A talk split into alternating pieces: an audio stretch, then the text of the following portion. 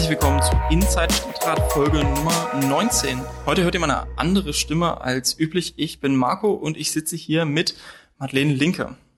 Ja, hallo Marco, schön, dass du heute mal einspringst. Wir haben leider keinen zweiten Stadtratskollegen oder Kollegin äh, finden können für den heutigen Podcast, aber schön, dass du dich da bereit äh, erklärst, auch hier Fragen zu stellen und auch ein bisschen mit zu diskutieren. Genau. Also ich bin zu meiner Person, ich bin Mitarbeiter hier in der Fraktion. Ansonsten kennen vielleicht manche in Magdeburg meine Stimme aus einem anderen Podcast. Ähm, hier geht's aber um die Arbeit der Fraktion. Ansonsten zu Madeleine noch. Viele kennen dich wahrscheinlich schon. Du warst lange unsere Fraktionsvorsitzende, bist dann in eine kleine ja, Elternauszeit gegangen und bist aber immer noch unsere verkehrspolitische Sprecherin. Da liegt dein Schwerpunkt. Und wir versuchen für euch jetzt mal die Stadtratssitzung aus der letzten Woche, beziehungsweise eigentlich auch noch dieser Woche zusammenzufassen, denn es war eine lange Sitzung. Ich glaube insgesamt wahrscheinlich wieder knapp über zehn Stunden insgesamt. Also wirklich richtig viel auf der Tagesordnung und es ging los mit einer aktuellen Debatte zum Thema Migration, die die AfD mal wieder beantragt hat. Das macht sie in letzter Zeit häufiger. Ja, erstmal schwere Kost, äh, das auszuhalten, wenn die AfD sowas beantragt und dann auch noch immer Erstrednerinnenrecht hat, ja, sich dahin stellt und dann Sachen propagiert, die wirklich auch körperlich, finde ich, irgendwie wehtun, ähm, ja, auf Geflüchtete schimpft, ähm, auch, ja, Sachen verdreht und ganz schlimme Sachen äh, sagt. Wir haben, obwohl wir eigentlich manchmal ein anderes Understanding haben, doch äh, darauf reagiert und auch einen Redebeitrag gemacht. Unsere Fraktionsvorsitzende Katrin Nato hat unsere Sicht der Dinge ausgeführt. Ähm, wir sind ja auch äh, sicherer Hafen, wir stehen für eine weltoffene Stadt. Also was die humanitäre Hilfe angeht, haben wir uns da sehr klar ausgedrückt. Wir haben auch äh, ein bisschen was zum Fachkräftebedarf und auch Fachkräfteeinwanderung ähm, angerissen. Ein sehr, sehr wichtiges Thema von unserer Seite. Wir haben auch in der Vergangenheit relativ viele Anträge gestellt, die ja für Migrantinnen in Magdeburg Verbesserungen schaffen könnten oder schaffen werden. Zum einen, vielleicht wisst ihr das, ähm, unsere Ausländerbehörde oder auch, wie manche sagen, Abschiebebehörde, ähm, ja, wenn die Leute da stehen, dann stehen die draußen, dann stehen die ungeschützt ohne Dach draußen. Da haben wir einen Antrag gemacht, da eine Überdachung zu schaffen, wurde leider abgelehnt auch. Wenn man sagen muss, wir haben es sogar nicht nur für die Ausländerinnenbehörde gestellt, sondern für alle Behörden. Wir haben es ja auch bei anderen Behörden und Ausländerbehörden natürlich im Extremfall, hat im Stadtrat leider keine Mehrheit gefunden. Genau, da hat nicht mehr die Linke mitgemacht, das wäre sehr frustrierend. Auf der anderen Seite haben wir aber auch Erfolge feiern können. Wir haben zum Beispiel eine Verpflichtungs, äh, zu den Verpflichtungserklärungen äh, Anregungen gemacht, dass man da die Sätze, die ja Geldsätze, die man vorweisen muss, damit man Familie, Freunde eben zu sich einladen kann, ähm, aus dem Ausland, äh, dass die nicht so hoch sind, weil die waren nicht höher als in, ich glaube, Hamburg und Berlin und so. Vielleicht sollten wir noch mal kurz erklären, was eine Verpflichtungserklärung ist an der Stelle. Das ist vielleicht nicht, was den meisten Menschen so in den Weg läuft jeden Tag. Also, wenn ich Menschen aus Drittstaaten einladen möchte, brauchen die ein Visum für Deutschland. In der Regel muss ich dafür bestimmte finanzielle Ressourcen nachweisen. Das kann aber auch jemand einladen. Also zum Beispiel sagen, Madeleine wohnt in Magdeburg, hat äh, Eltern, die vielleicht nicht aus äh, Deutschland kommen und die wollen dann nach Magdeburg zu Besuch kommen. Und dafür müssen sie äh, müsste man denen ein entsprechendes Einkommen nachweisen, um praktisch als ähm, Bürgerin zu gelten. Und da hat die Stadt Magdeburg vorgerechnet, dass jemand mit einem äh, Bruttoeinkommen von 3.600 Euro was angeblich im, im, Durchschnitt liegt, im deutschen Durchschnitt, nicht im Magdeburgischen Schnitt, niemanden einladen dürfte. Und wir haben gesagt, das können die Städte München und Berlin alle deutlich günstiger machen. Und nach unserem Antrag hat die Verwaltung jetzt gesagt, äh, dass sie das auch umsetzen will und anscheinend von unserem Antrag überzeugt ist, nachdem sie auf die erste Anfrage sagte, das geht ja nicht so. Genau, die setzt das jetzt um im voreiligen Gehorsam, ähm, so dass wir den Antrag jetzt auch gar nicht mehr in die Ausschüsse und so bringen mussten, sondern den einfach erledigt erklärt haben. Also da war die Stadtverwaltung mal ganz cool. Was mich auch wieder ein bisschen zur aktuellen Debatte zurückführt. Ähm, da hat sich die Oberbürgermeisterin auch zu Wort gemeldet und wie ich finde sogar ja eigentlich sehr gute Worte gefunden und da sehr stark und klar ähm, ja auch gesagt, dass Magdeburg weltoffen ist, dass wir eben Migration brauchen, dass mit Inche und mit aber auch vielen anderen Dingen wir eben auch Fachkräfte in wirklich sehr, sehr vielen Branchen angewiesen sind, auch aus ja demografischer Perspektive. Das fand ich eigentlich sehr cool.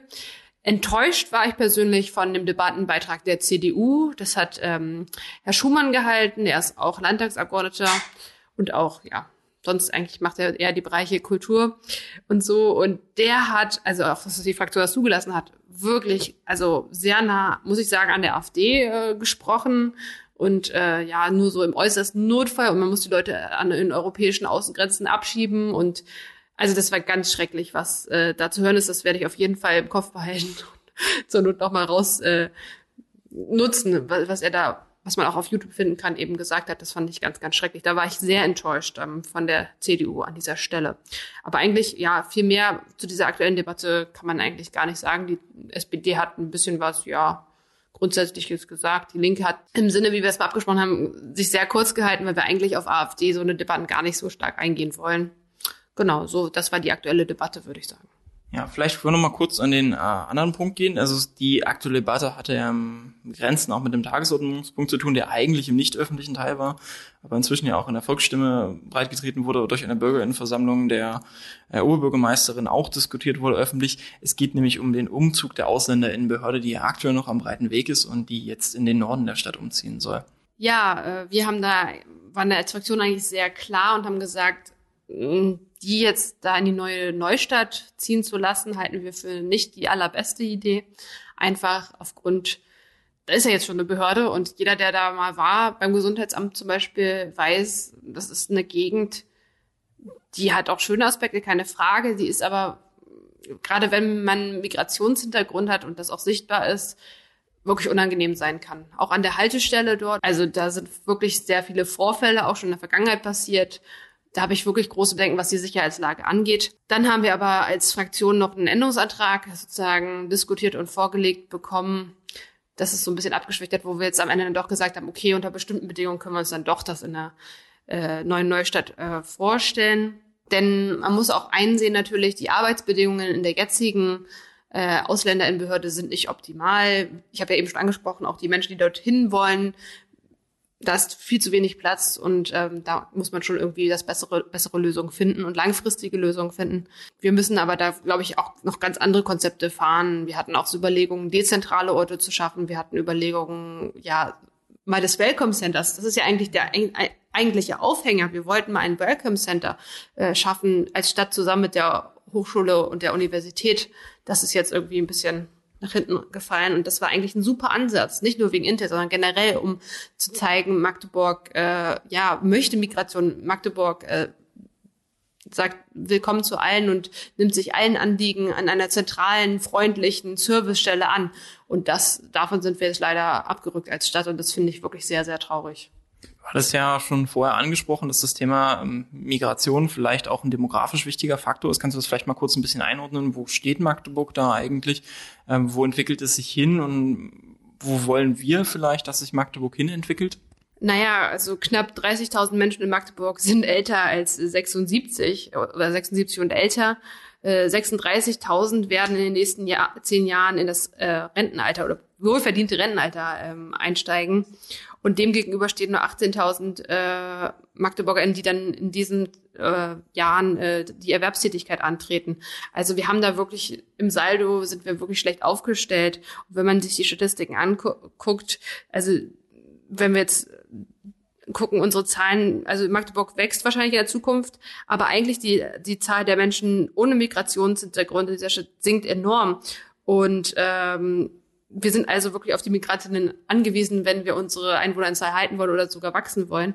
Und äh, da sehe ich noch ganz viel Bedarf, eben dieses Welcome auch wirklich nach außen zu strahlen. Und äh, ja, also die, die Demografie ist wirklich erdrückend. Und wenn man sich äh, auch über Rentensystem und andere Sachen Gedanken macht, Fachkräftemangel, da sehe ich wirklich ein bisschen schwarz für Magdeburg, ähm, wenn wir nicht wirklich jetzt auf Migration setzen, also einfach wirklich auch als Wirtschaftsfaktor, so blöd und liberal sich das anhört. Aber äh, neben der humanitären Sache ist einfach das ein ganz großer Punkt, denn wir brauchen Menschen, die uns, die Menschen pflegen, brauchen LehrerInnen, wir brauchen ja verschiedene Fachkräfte und leider sterben uns die Magdeburger die einfach weg, muss man ganz einfach sagen. Ja.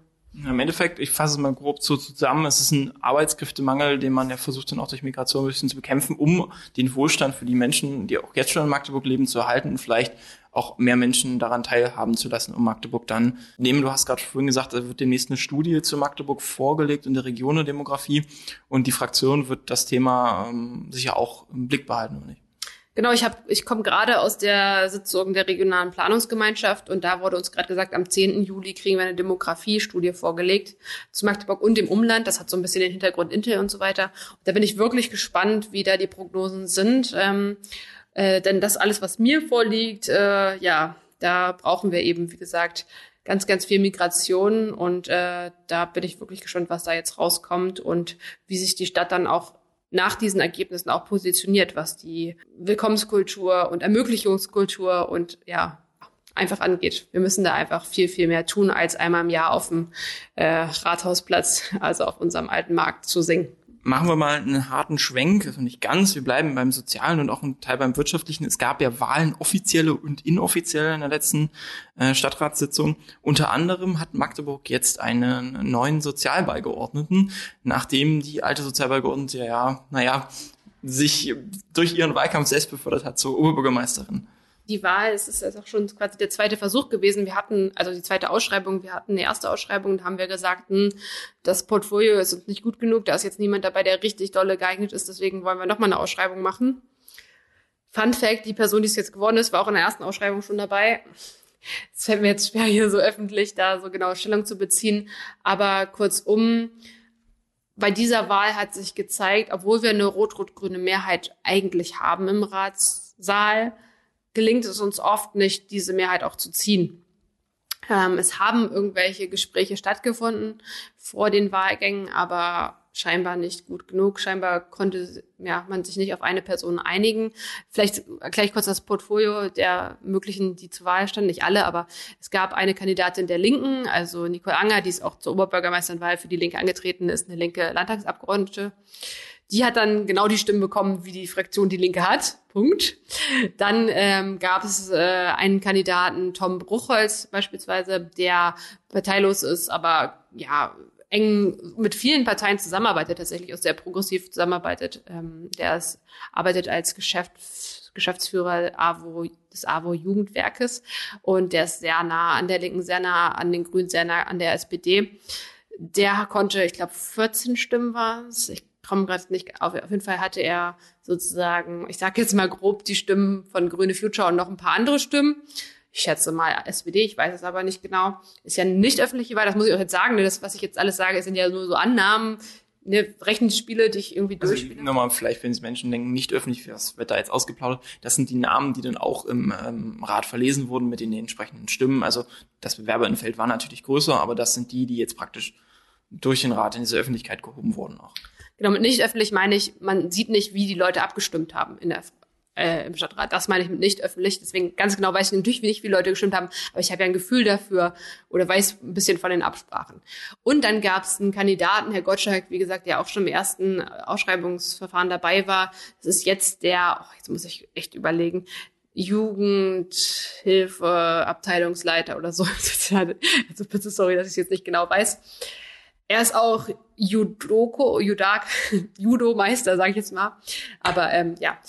Und der wurde scheinbar, also so sieht es für mich aus, von der CDU und der SPD und der AfD und der Gartenpartei und der FDP unterstützt. Denn er hat wirklich von denen Feld, sage ich mal, gehe ich von aus, ich weiß nicht hundertprozentig, sehr, sehr viele Stimmen bekommen. Ich glaube, es waren neun und, nee, drei, 24, 25, 29, einen von den Zahlen, auf jeden Fall was mit 20. Es hat auf jeden Fall im ersten Wahlgang unerwarteterweise genau. die absolute Mehrheit bekommen und ist damit gewählt worden.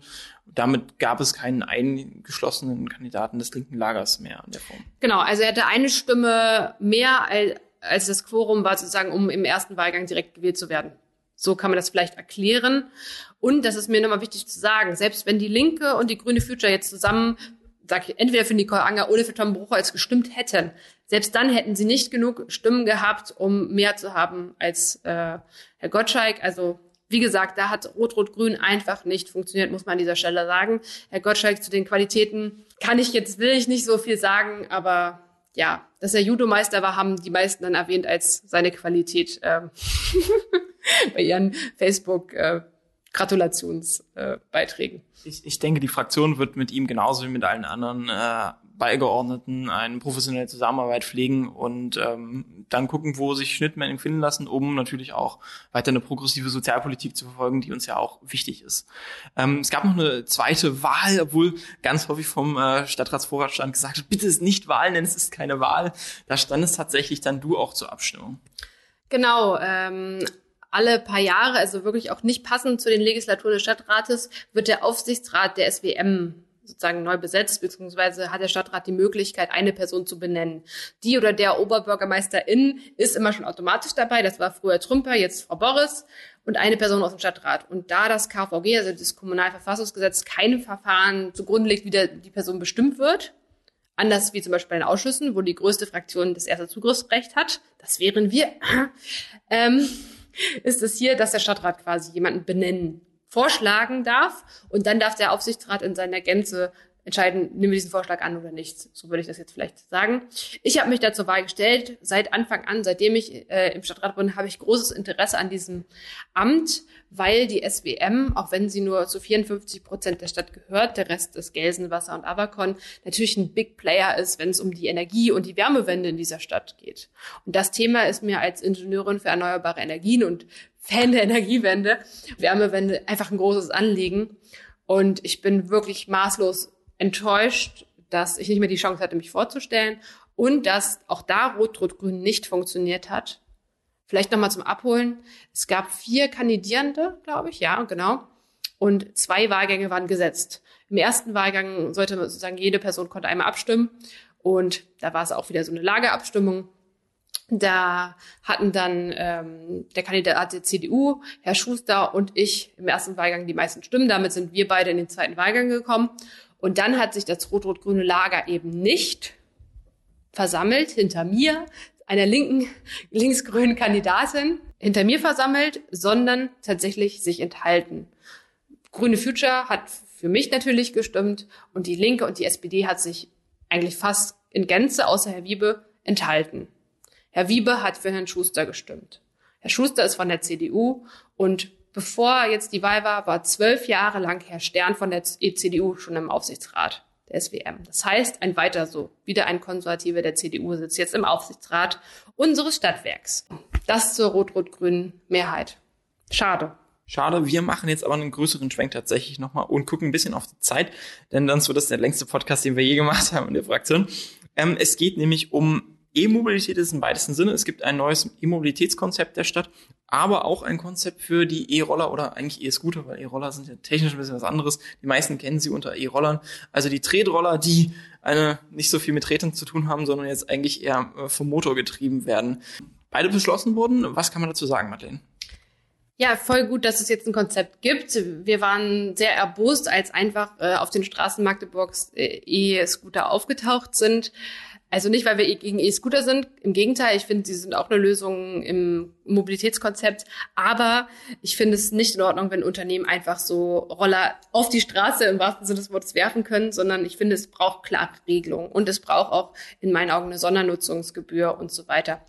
Und deswegen ist super, dass jetzt in dem Konzept verankert wurde, durch uns auch, ähm, dass es feste Zonen gibt. Also wirklich äh, solche Stationen, wo dann nur diese E-Roller abgestellt werden können, damit sie eben nicht auf dem Gehweg oder auf dem Rad Radweg äh, wird liegen, sondern eben an bestimmten Orten zu finden sind. Wir haben auch da festgelegt, ja, in welchen Gebieten, ja eher urban mehr, äh, dann zum Randteil wird es ein bisschen weniger und dass gerade auch die Kombination mit dem ÖPNV zum Beispiel sinnvoll ist. Das sind alles sehr, sehr tolle Sachen, die beschlossen wurden. Wir hatten noch einen Änderungsantrag, dass äh, in der Begründung sozusagen auch nochmal sehr stark und positiv hervorgehoben wird, dass E-Scooter eben auch ja wichtig sind für die Mobilitätswende. Das hat es nicht so ganz reingeschafft, aber ähm, ja, weil die Verwaltung E-Scooter sehr negativ sieht. Wie gesagt, das sehen wir nicht so, aber wir brauchen eine Regelung. Und das haben wir jetzt geschafft und da bin ich jetzt sehr optimistisch, dass wir da äh, als Landeshauptstadt weiter vorankommen ist praktisch der entsprechende Ratsbeschluss auch in Richtung der Bürgermeinung. Es gab ja eine Befragung dazu, die sagte, E-Scooter ja, aber bitte mit klaren Regeln, hat der Rat entsprechend jetzt umgesetzt. Die AfD hat sich ja relativ ähm, sorgenvoll, oder zumindest in Teilen sehr sorgenvoll zu den E-Scootern äh, geäußert und vorgerechnet. Physikalisch natürlich richtig die fahren 20 Kilometer pro Stunde, dazu dann noch das Körpergewicht, also gesagt Masse und äh, Geschwindigkeit erzeugt eine gewisse Kraft, die bei einem Zusammenstoß ausgeübt wird. Das hat ihnen große Sorgen bereitet, zumindest Herrn Basemann. Das schien dann aber beim anderen Thema, was danach später kam, nicht mehr so zu gelten. Da schien die gleiche Physik, also hm, Masse und Geschwindigkeit gleich Krafteinwirkung ähm, nicht mehr zu wirken, nämlich bei der Berliner Chaussee. Äh, ja, das war auch ein sehr wichtiger Antrag, ein Antrag, den wir schon lange stellen wollten, schon lange, lange in der Schublade hatten, weil uns ver vermehrt und wirklich viele Bürger in Anschreiben äh, erreicht haben von Menschen, die dort in der Gegend äh, wohnen oder auch äh, Sport betreiben, dass sie sich eine sichere Querungsmöglichkeit über die Berliner Chaussee ich sag mal, im Bereich äh, Stadion Neue Welt wünschen. Denn da gibt's verschiedene neue ähm, ja, Einfamilienhausgebiete, es gibt den Polizeisportverein und ja, da gibt es bis jetzt eine Ampel, die ist aber nicht an, auf Höhe der Haltestelle. Und deswegen haben wir so einen Antrag gestellt, interfraktionell mit der SPD, der ganz viele Punkte beinhaltet, von einer Geschwindigkeitsreduzierung zu einer Ampel, zu ähm, mehr Blitzen an der Stelle, mit Blitzen an der Ampel und Haltestelle vielleicht ein bisschen neu anordnen und solchen Dingen, um halt einfach die Verkehrssicherheit äh, zu erhöhen und wirklich dieser Vision Zero ähm, Leben einzuhauchen, also dass wir keine Verkehrstoten wollen. In der Debatte, ähm, wie gesagt, wir hatten diesen Antrag schon lange vorbereitet, äh, ist es aber in der Zwischenzeit dazu zu einem Verkehrsunfall gekommen, ähm, der sehr, sehr ja, traurig war. Das hat dann natürlich ein bisschen die Debatte bestimmt und es gab da wirklich Vorwürfe, öh, wir würden jetzt hier so ein, ja, das ausnutzen. Das ist nicht der Fall. Und es ist auch immer schade, dass erst was passiert und das immer so positiv diskutiert wird, wenn jemand zu Schaden kommt. Aber genau, wir sind jetzt sehr froh, dass dieser Antrag durchgekommen ist und da endlich ein Potpourri an verschiedenen positiven Maßnahmen ergriffen werden. Das Argument der CDU war ja unter anderem, dass sie gesagt haben, naja, jetzt machen sie den Antrag, ja, aber erst nachdem was passiert ist.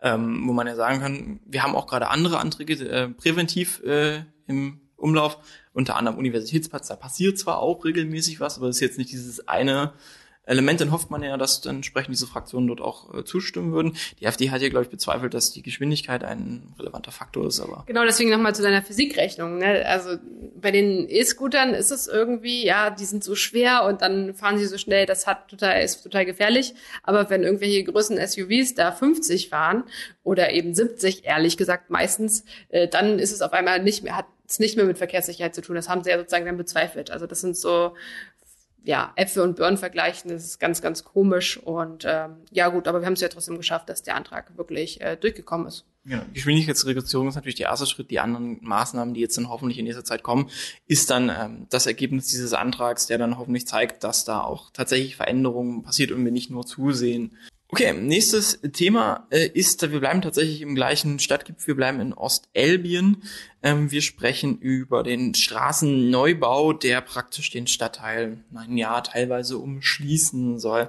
Äh, häufig wird hier von dem Begriff Entlastungsstraße gesprochen. Ich weiß, der Begriff ist in unserer Fraktion umstritten, genau wie die Position zum gesamten Vorhaben, Madeleine.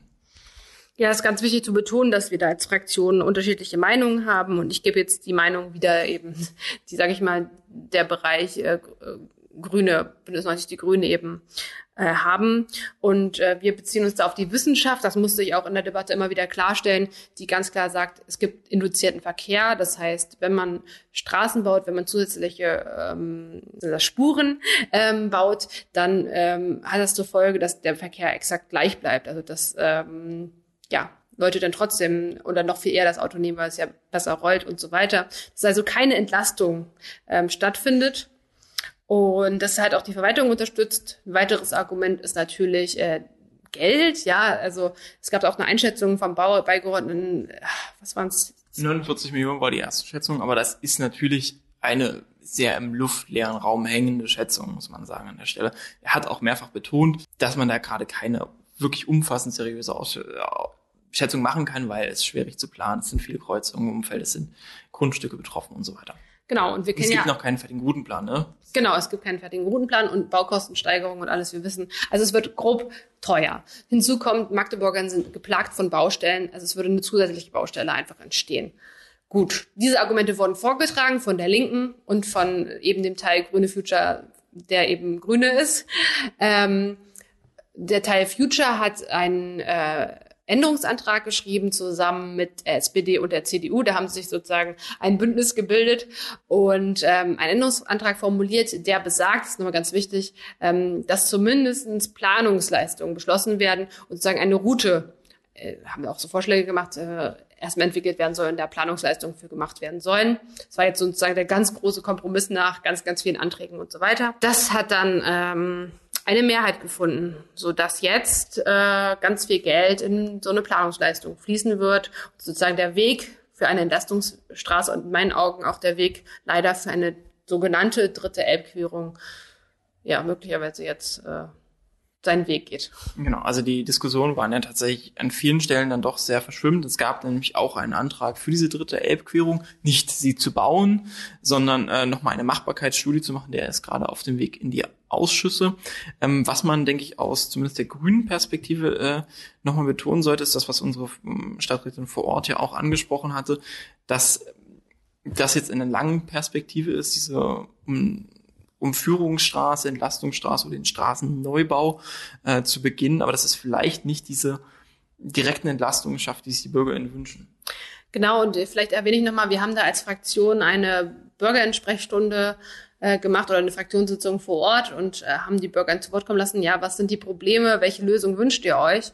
Und da war keine, und das betone ich wirklich, und das war wirklich ein gemischtes äh, Publikum, keine starke Meinung für solch, eine solche Entlastungs- oder Umgehungsstraße. Im Gegenteil, man hat sich einen Maßnahmenmix gewünscht, ja, Radwege, Fahrradstraße, ähm, breitere Gehwege, ÖPNV-Ausbau, solche Dinge. Das haben wir dann auch in einen äh, Antrag verfasst gehabt in der Vergangenheit, haben den gestellt, den hat auch unsere Stadträtin Mathilde Lemse auch vorgelesen nochmal. Da wurden wirklich fast alle Teile abgelehnt äh, von einer Mehrheit im Stadtrat. Das heißt, wir hatten eigentlich Lösungen für eine Entlastung für den Stadtteil oder für dieses große ostelbische Gebiet.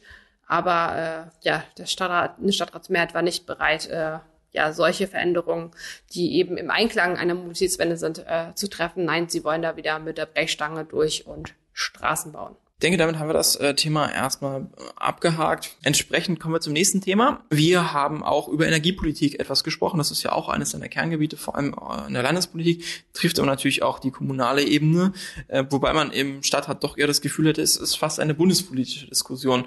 Es geht um das Projekt der Ökos Ökosolarvernetzung. Was soll das heißen, Madeleine? Ja, wir alle kennen Freiflächenphotovoltaik. Manche kennen vielleicht auch Agri-Photovoltaik, also Photovoltaik auf agrargenutzten Flächen. Diese Ökosova-Anlagen ist quasi Agri-Photovoltaik, also eine Art davon. Eine das ist Agri-Photovoltaik für die Menschen, die das noch nie gehört haben. Agrarphotovoltaik, also Photovoltaik über eben landwirtschaftliche Flächen, die dann noch genutzt werden zur landwirtschaftlichen Produktion. Diese Ökosova-Flächen werden aber nicht für, jetzt sage ich mal, direkt Landwirtschaft im Sinne von, man baut da Himbeeren an oder ja, was anderes, ähm, weiß ich nicht, Kartoffeln oder so, sondern die werden genutzt für Biodiversitätsmaßnahmen. Das heißt, ähm, da kann man verschiedene Blühstreifen oder andere Saatgutmixturen nutzen, äh, um halt tatsächlich da positive Effekte für Flora und Fauna, sage ich mal, Artenvielfalt und so weiter da zu erhalten, ohne dass ja genau, ohne eine Fläche zu versiegeln.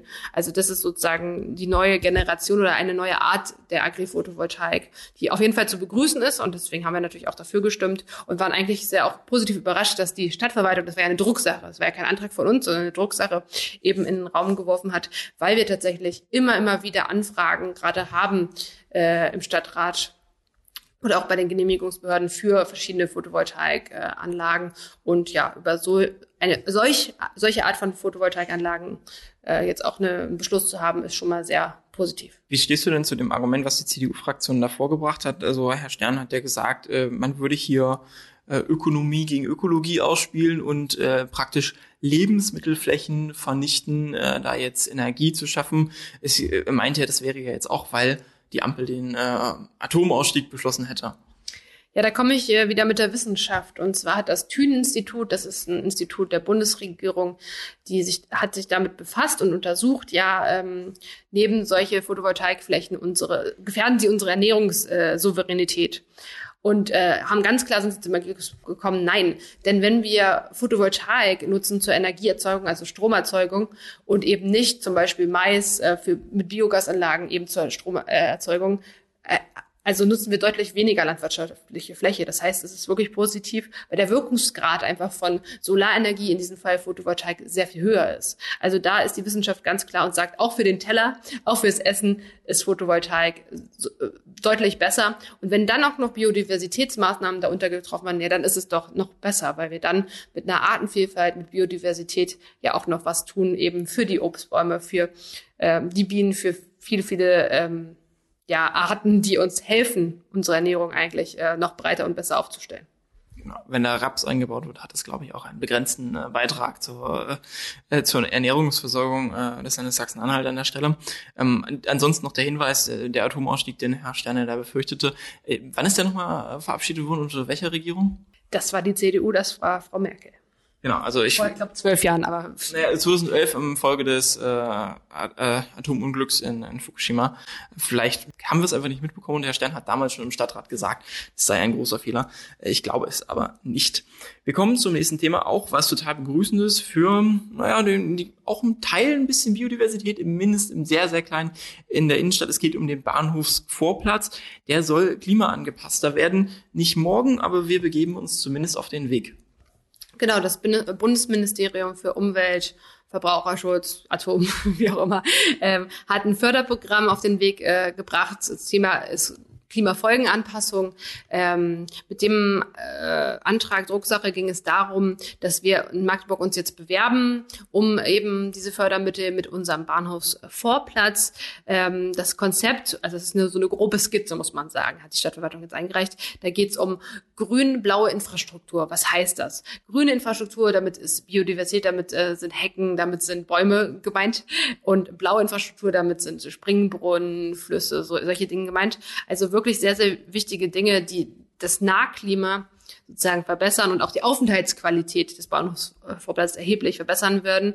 Außerdem sieht diese Grobplanung vor, äh, mal wirklich eine deutliche und gute Radinfrastruktur zu haben, von jetzt dem roten Tunnelradweg hinüber zur Bahnhofsstraße über den Bahnhofsvorplatz. Das ist etwas, was ich sehr begrüße, denn tatsächlich zukünftig ist mal die Bahnhofsstraße vorgesehen als Hauptroute in der Innenstadt und da fehlt einfach jetzt gerade diese Vernetzung. Also es ist ein sehr, sehr guter Vorschlag, wie ich finde, äh, von der Verwaltung. Und ich hoffe, dass wir dann auch diese, diesen Zuschlag bekommen für diese Fördermittel vom Bund.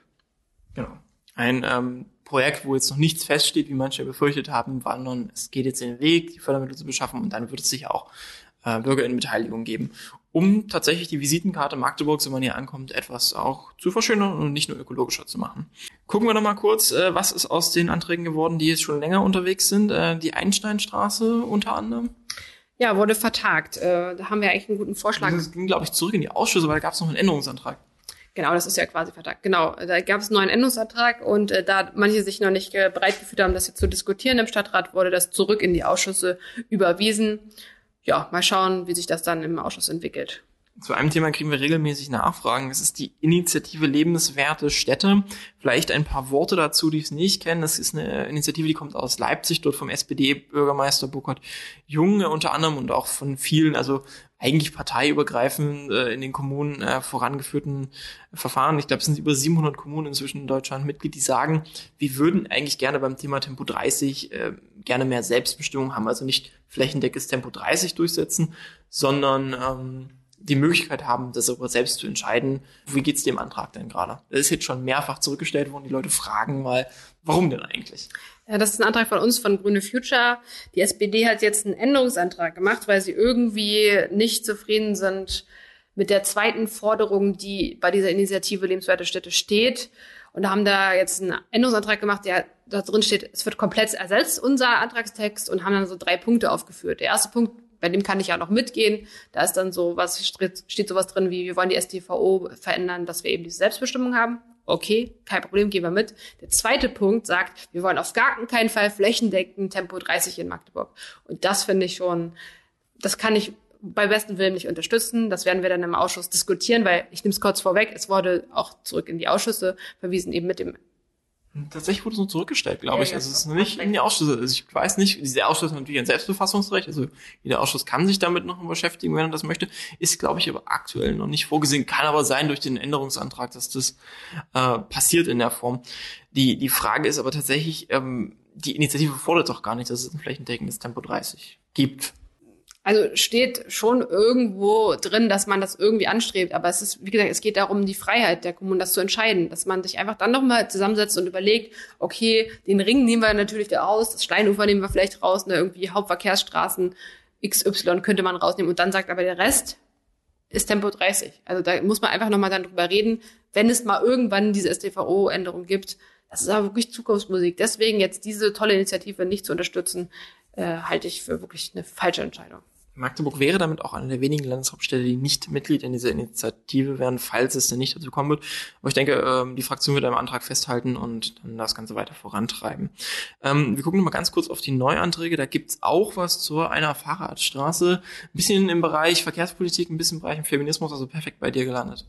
Korrekt. Und zwar, manche Menschen haben das gar nicht so auf dem Schirm. Es gab schon mal eine Fahrradstraße vor der Fahrradstraße Goethestraße, nämlich die Fahrradstraße zwischen äh, Westring, nee, zwischen Europaring und ich sage jetzt mal Montessori-Zentrum. Ähm, und die hat aber keinen Namen, weil das eben nur so ein, ja, eine Fahrradstraße eben ist und so ein bisschen von kleinen Garten Menschen mit einem Auto benutzt wird.